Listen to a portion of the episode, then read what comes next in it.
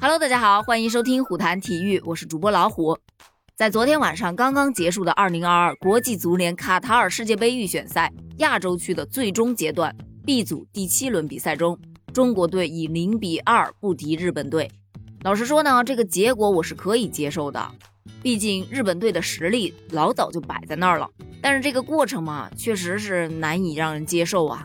就从我看球的角度来看的话，就日本队基本上是控制了整场比赛，他们哪怕丢球之后反抢的也是非常的快速。但你反观国足这边呢，整个上半场就没有一次射门的机会啊。在这场比赛结束之后，真的关于这场比赛的各种话题都登上了热搜。第一个登上热搜的当然是结果了，国足零比二不敌日本。这条热搜主要讲述的是输球的过程啦，比方说第十二分钟，伊东纯也突入禁区，在底线处起脚传中，王森超倒地防守，但皮球碰到了他伸出的左手，主裁判就判罚了一个点球。国足球员围住了主裁判去解释都没有用，主裁判最终是维持判罚，大破永野主罚点球命中，帮助日本队一比零取得了领先。而随后的整个上半场。国足都被日本队给严重的压制住了，那压制的有多厉害呢？你没有去看这场比赛的话，你真的发现不了。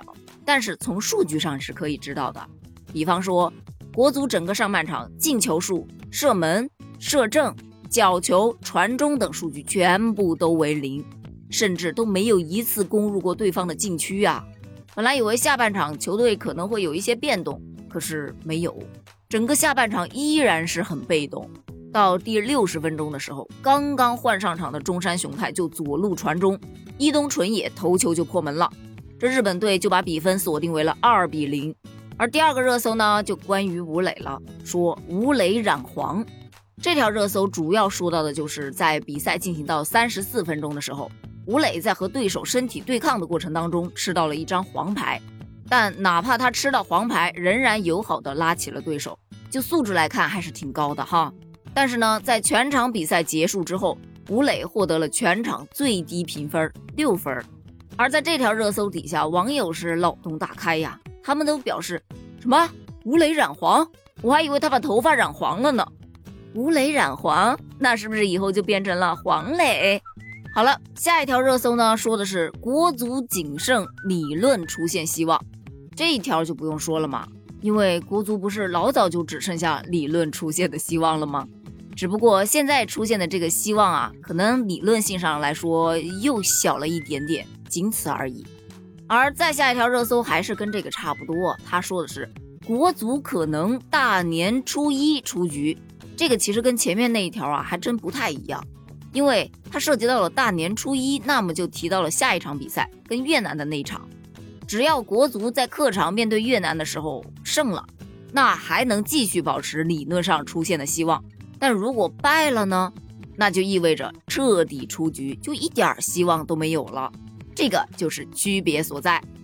再下一个就特别有意思了，看不到日本门将在哪儿，这个我就很有发言权了，因为我当时在看直播，我看的时候真的不知道日本门将长什么样子，整场比赛基本上没能看到日本门将他出现在镜头当中。这么大冷的天儿，你说这日本门将他会不会冻病啊？就一直站在那儿就不动，又没人搭理他，哪像咱们的门将啊，都快上场踢球了。很多网友就吐槽啊，说日本门将啊应该是最佳观众席了。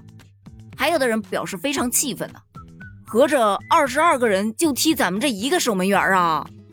这日本门将啊，别的不说，挺抗冻的，多损呐！好，咱们继续聊。而下一个上热搜的就是主教练李霄鹏了。关于他的热搜词条啊，是李霄鹏说：“国足输日本，自己负全责。”这个指的是在赛后现场举行的发布会上，李霄鹏是第一时间就进行了道歉。他在发布会上就直言，输给日本队，他感到非常的抱歉，并对比赛失利负全部责任。所有的队员们都已经是尽了最大的努力了。但因为中国队有很长的时间没有去打热身赛所以准备用二十到三十分钟去适应比赛的节奏结果整个上半场效果不是特别好。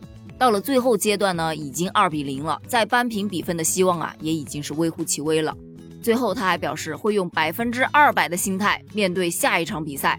那这下一场呢就是对阵越南啦所以大年初一希望不要让我们失望啊。关于这场比赛你又是怎么看的呢？欢迎在评论区给我留言哦咱们评论区见拜拜。